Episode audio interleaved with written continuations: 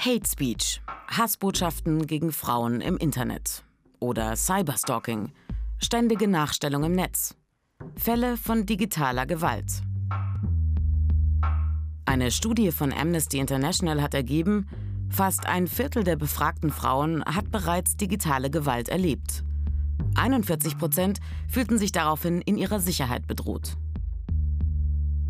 Und bei drei Viertel der Betroffenen hatte das Auswirkungen auf das eigene Verhalten in der digitalen Welt und im Alltag. Gewalttaten gegen Frauen, ob Femizide, also Frauenmorde, Vergewaltigungen oder auch Stalking, finden besonders häufig im häuslichen Umfeld statt. Jede vierte in Deutschland lebende Frau hat häusliche Gewalt erfahren. Bei der Hälfte der Frauen, die seit ihrem 16. Lebensjahr Gewalt erlebt haben, war der Partner oder der Ex-Partner der Täter. Alle Gesellschafts-, Bildungs- und Einkommensschichten sind betroffen. Und auch alle Altersgruppen. Etwa alle zweieinhalb Tage wird in Deutschland eine Frau von ihrem Partner oder ihrem Ex-Partner getötet. 2017 waren es 147 Frauen.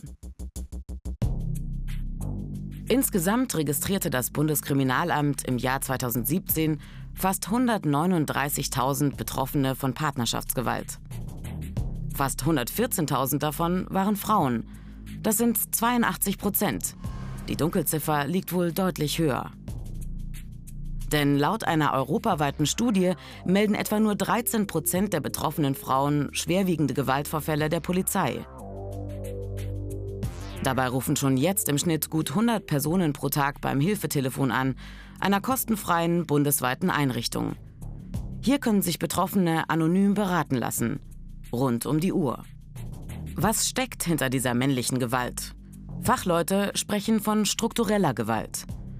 Wenn es in Schlagzeilen oft Beziehungs- oder Familiendrama heißt, geht das am Kern des Problems vorbei viel eher ist Gewalt gegen Frauen Ausdruck und Folge von gesellschaftlichen Machtverhältnissen.